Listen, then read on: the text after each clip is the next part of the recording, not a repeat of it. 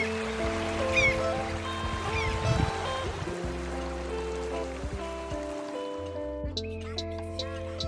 camino hacia la regularización de los documentos en un nuevo país puede ser muy difícil, más aún cuando no se habla el idioma, no se conocen los procesos de solicitud y principalmente las opciones existentes. En el día de hoy vamos a dialogar con algunos funcionarios y con indígenas guarao que nos pueden ayudar a aclarar las principales dudas sobre el protocolo de refugio y sobre la solicitud de residencia. Pero antes, un aviso. Este podcast es multilingüe, así que escucharemos intervenciones en portugués, español y algunas en guarao. ¿Vamos a conversar? Otra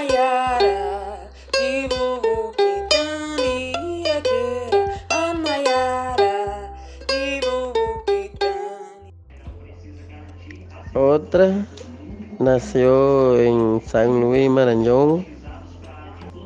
Ese no me ayudó nada amiga. Ahí no me ayudó ni prefectura, ni asistencia social, nada de eso.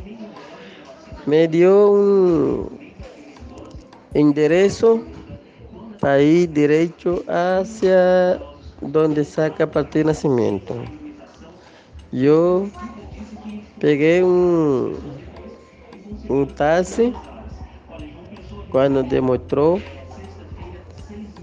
el motorito me llevó directo hacia donde está ya el nacimiento. Así pasó en San Luis Marañón. Será yo, será yo, será yo, será yo Naruki Maraya, será yo Naruki Maraya, será yo, será yo, será yo, Nabaita Burumato era, Nabaita Burumato era, Nabaita Burumato era, será yo, será yo, será yo, Nabaita Burumato era, será yo, será yo, será yo, Nabaita Burumato era, Maraya, Maraya, Maraya, Nabaita Burumato era.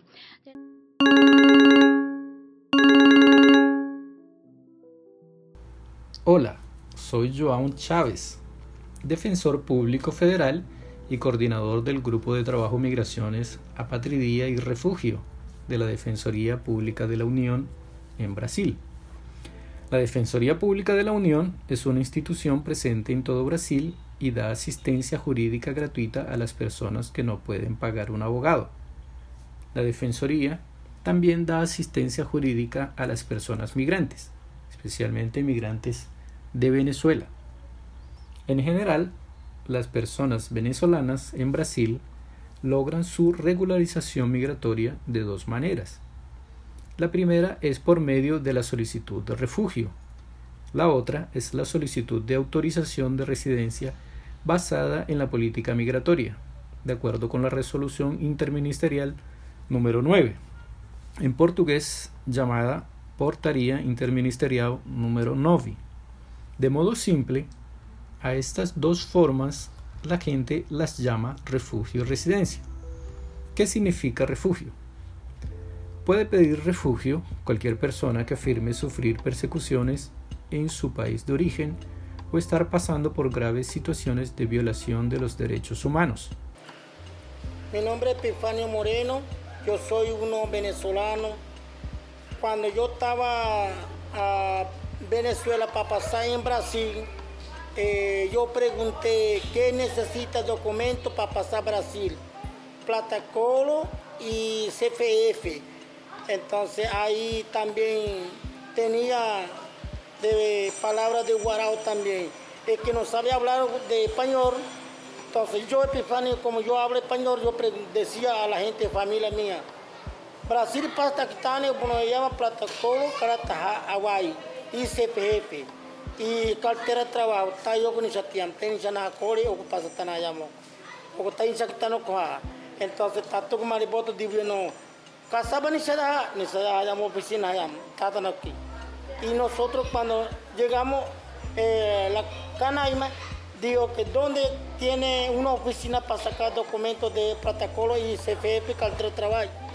Y tata entonces ahí la gente guarao decía ini di Bukitani namina na ini ini walowito Epifanio yo decía, yo sabe hablar poquito español, vamos a explicar.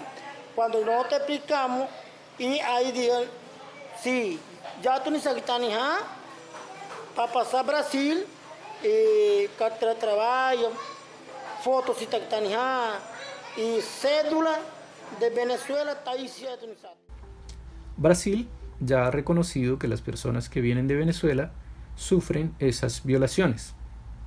Por eso, muchas personas venezolanas hacen esa solicitud. Ese es uno de los caminos para la regularización.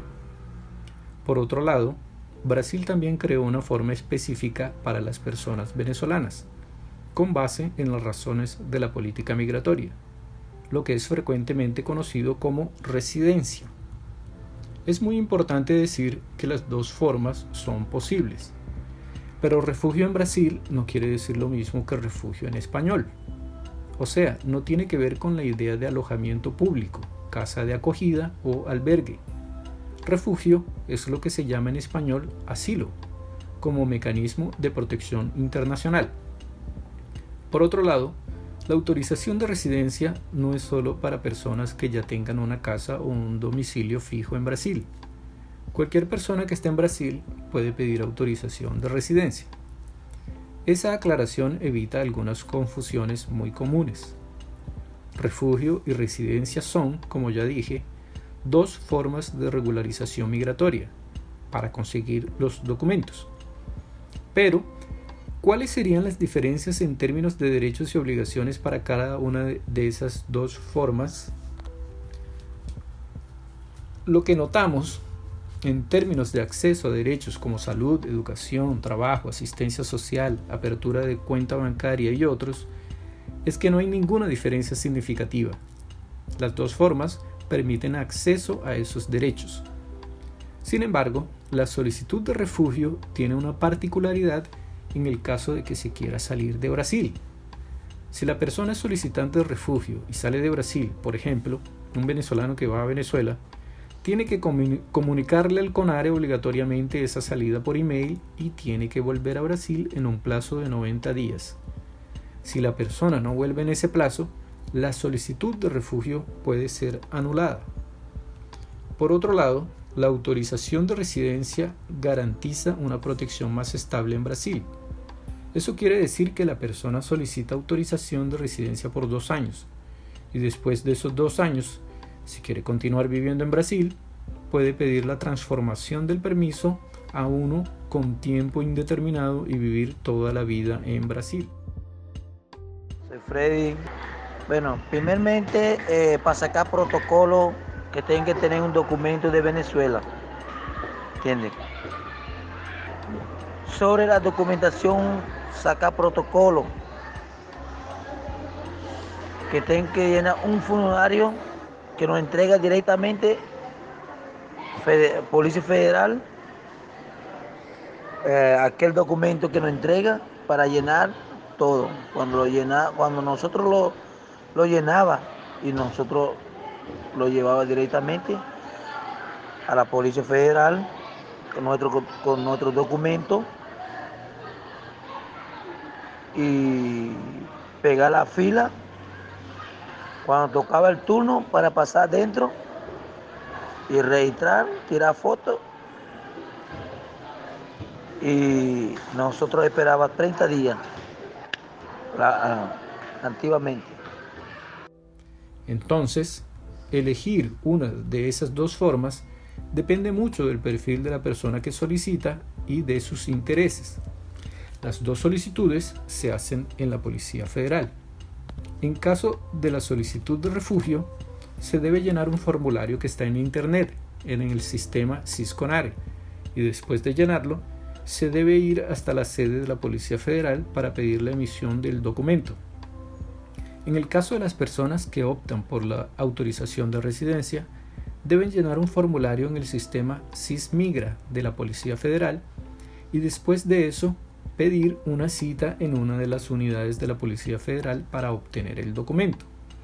En las dos formas hay que presentar algunos documentos, pero es importante recordar que si la persona no tiene ningún documento, por ejemplo, si no tiene la cédula de identidad venezolana, El único camino será entonces el de la solicitud de refugio, pues para la autorización de residencia se exige por lo menos un documento venezolano, que puede ser la cédula de identidad o el pasaporte. Entonces, si la persona tiene cédula de identidad, puede escoger entre la solicitud de refugio o la residencia. Pero si no tiene cédula de identidad, solo le queda la opción de una solicitud de refugio. Yo decía, no tengo la cédula, ¿cómo yo voy a pasar Brasil? No tengo documento. Y voy a sacar documento de la parte de nacimiento. Ahí, ahí tenía un documento para sacar expresamente, una secretaria para sacar de la parte de nacimiento.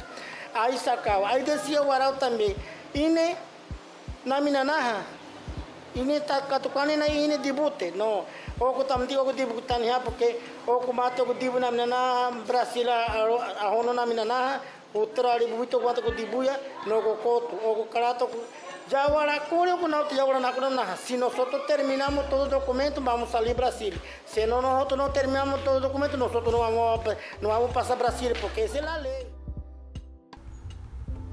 sobre la validez de los documentos.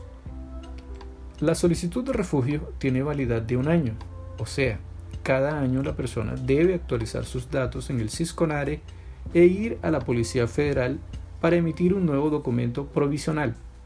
En el caso de la autorización de residencia, la validez es de dos años, pero si la persona pide la transformación para permiso con tiempo indeterminado, tiene que hacer la renovación solo después de nueve años.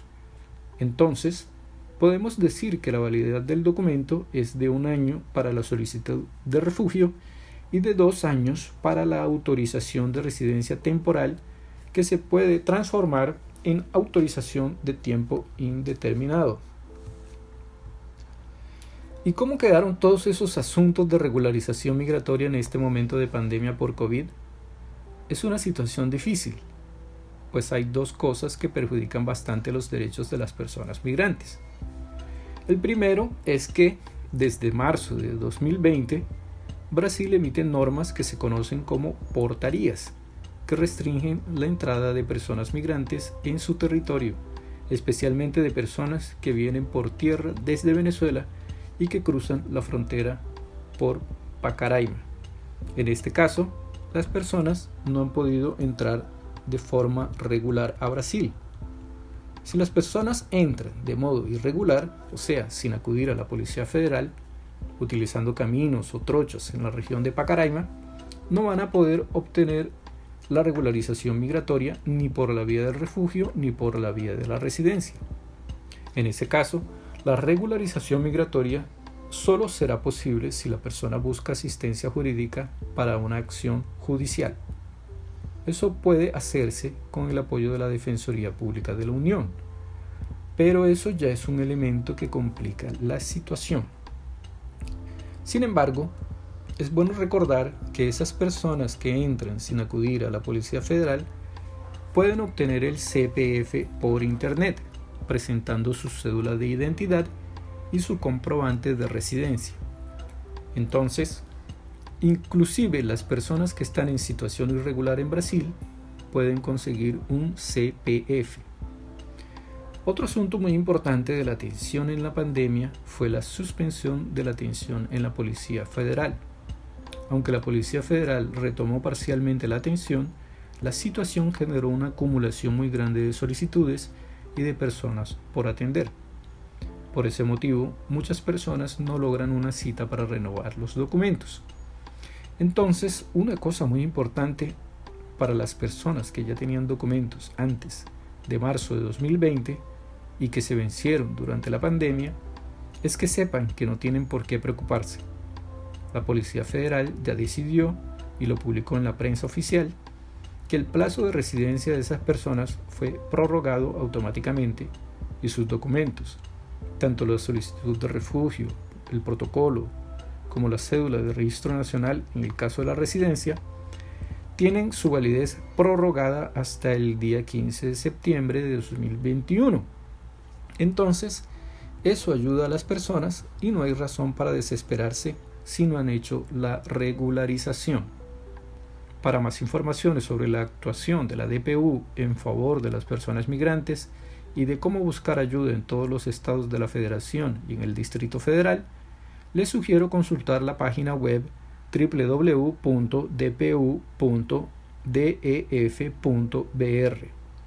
Yo soy Joan Chávez, defensor público federal, y fue un gusto colaborar con esta iniciativa.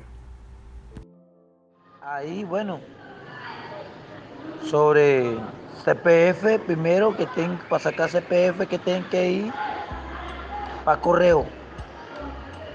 Sacar correo, pagar 7 reales.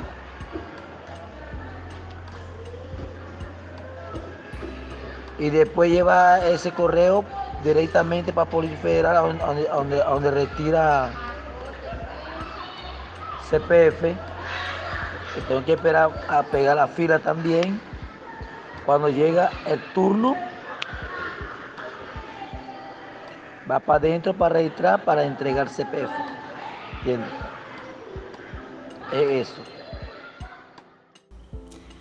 A pesar de que el camino para conseguir los principales documentos a los que tienen derecho los indígenas guarao ya esté definido, en la práctica, en cada nueva ciudad los indígenas enfrentan una serie de dificultades para hacer cumplir sus derechos y tener acceso a la documentación básica.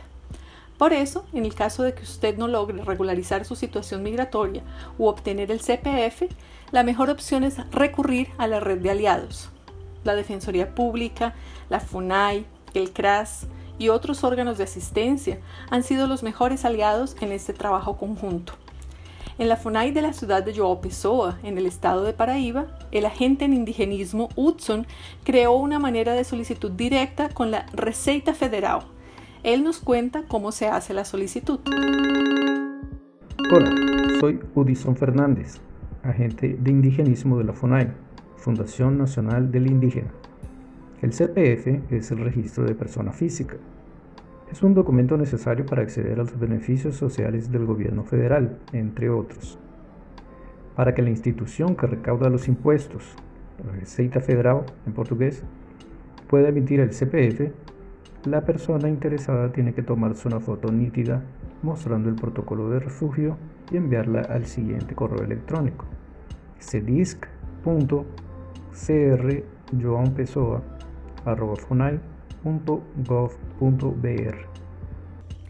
hay varias formas de sacar el CPF.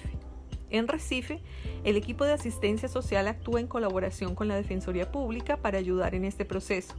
Andrea Pedrosa nos cuenta cómo se saca el CPF allá.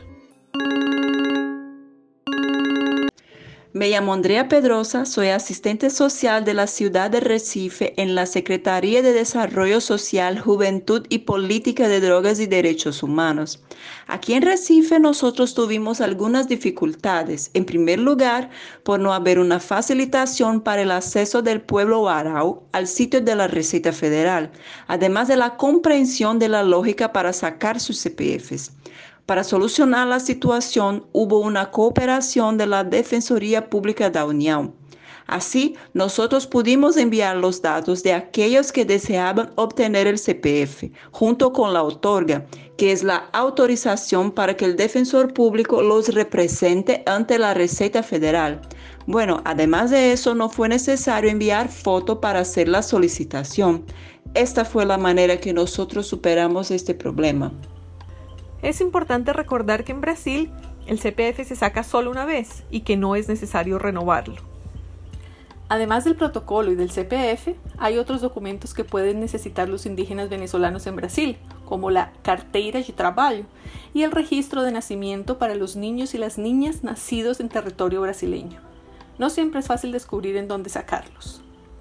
Porque Rafaela ya tiene dos años y medio y Grioma tiene un año y tres meses. Él tiene de aceptadón de nacimiento. Ok, ese nació en Brasil, él tiene. Ahora para sacar esos documentos de, de brasilero ya y nosotros no sabemos, porque nosotros no sabe, porque usted sí sabe, ¿ok? ¿A, qué edad puede sacar documento Brasil? Esa, esa crianza, minha, é, mi hija es Rafaela y otro Griomar. Porque él tiene dos tem nacimientos de aquí en Brasil, a de Brasil, ¿ok? Aquí en Paraíba, emisión de la carteira de trabajo digital se hace a través del programa ciudadano, programa Cidadão en portugués, mediante un proceso relativamente sencillo. El funcionario Roberto Leite nos, nos explica cómo se hace. Hola, mi nombre es Roberto Leite. Trabajo en el programa ciudadano del gobierno del estado de Paraíba. Ese programa fue creado por el decreto 14.483 el día 3 de junio de 1992 con el objetivo de garantizar la documentación básica a las personas con bajo poder adquisitivo. Hoy en día, el programa ciudadano tiene una sede fija en João Pessoa, capital del estado de Paraíba, que queda en el barrio Tambauzinho, en el espacio cultural José Lins Dujego. Funciona de las 8 de la mañana a la 1 de la tarde. Pero hoy estoy aquí para hablar de la carteira de trabajo. La carteira de trabajo actualmente solo existe de forma digital. La carteira de trabajo en papel, como era antes, ya no existe. Hoy en día solo existe la digital. ¿Cómo se hace para sacar la cartera de trabajo? Usted puede descargarla en su celular. Tiene que ir a Play Store, descargar la aplicación que se llama Carteira de Trabajo Digital y diligenciar el formulario. Solo el usuario va a saber responder las preguntas que allí aparecen. Por último, el programa le va a pedir que cree una contraseña. Usted la crea y la anota en un cuaderno, porque generalmente cuando uno la memoriza termina olvidándola. Si olvida la contraseña, no va a poder acceder a su cartera de trabajo. En caso de que no tenga un celular para descargar la aplicación, usted puede ir hasta el puesto de atención del programa ciudadano en el espacio cultural. ¿Qué necesita llevar? El CPF y un teléfono con número para que podamos emitir su cartera de trabajo digital. En otros estados, cuando se tiene el CPF y un teléfono celular, la persona interesada puede informarse con los equipos de atención de las secretarías municipales de asistencia social de cada ciudad o preguntarle a los funcionarios de la FUNAI sobre los lugares en que se emiten las carteras de trabajo en cada ciudad.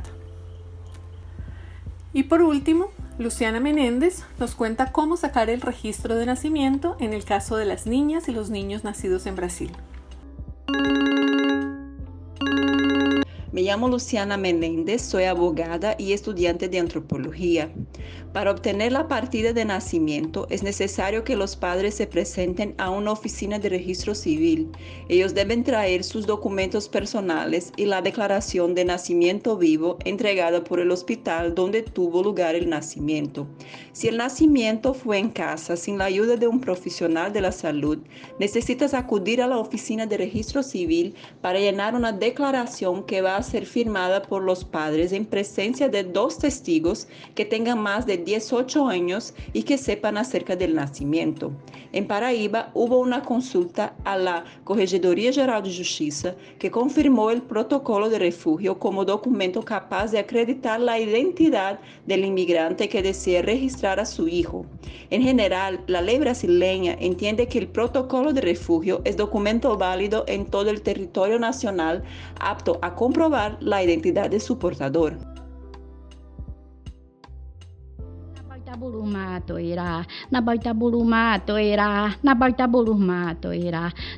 naruki maraicha naruki maraicha.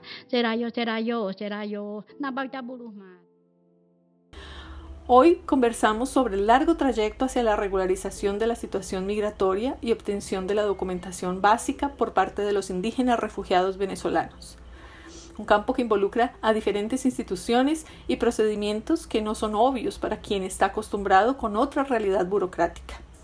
Esperamos que las intervenciones aquí presentadas contribuyan a hacer este camino más claro y accesible, facilitando el proceso de cumplimiento de los derechos de esta población. En el próximo episodio volveremos con el tema de los derechos indígenas en Brasil, un episodio que busca presentar a los guarao el conjunto de mecanismos que garantizan la política indigenista de este país. ¿Vamos a conversar?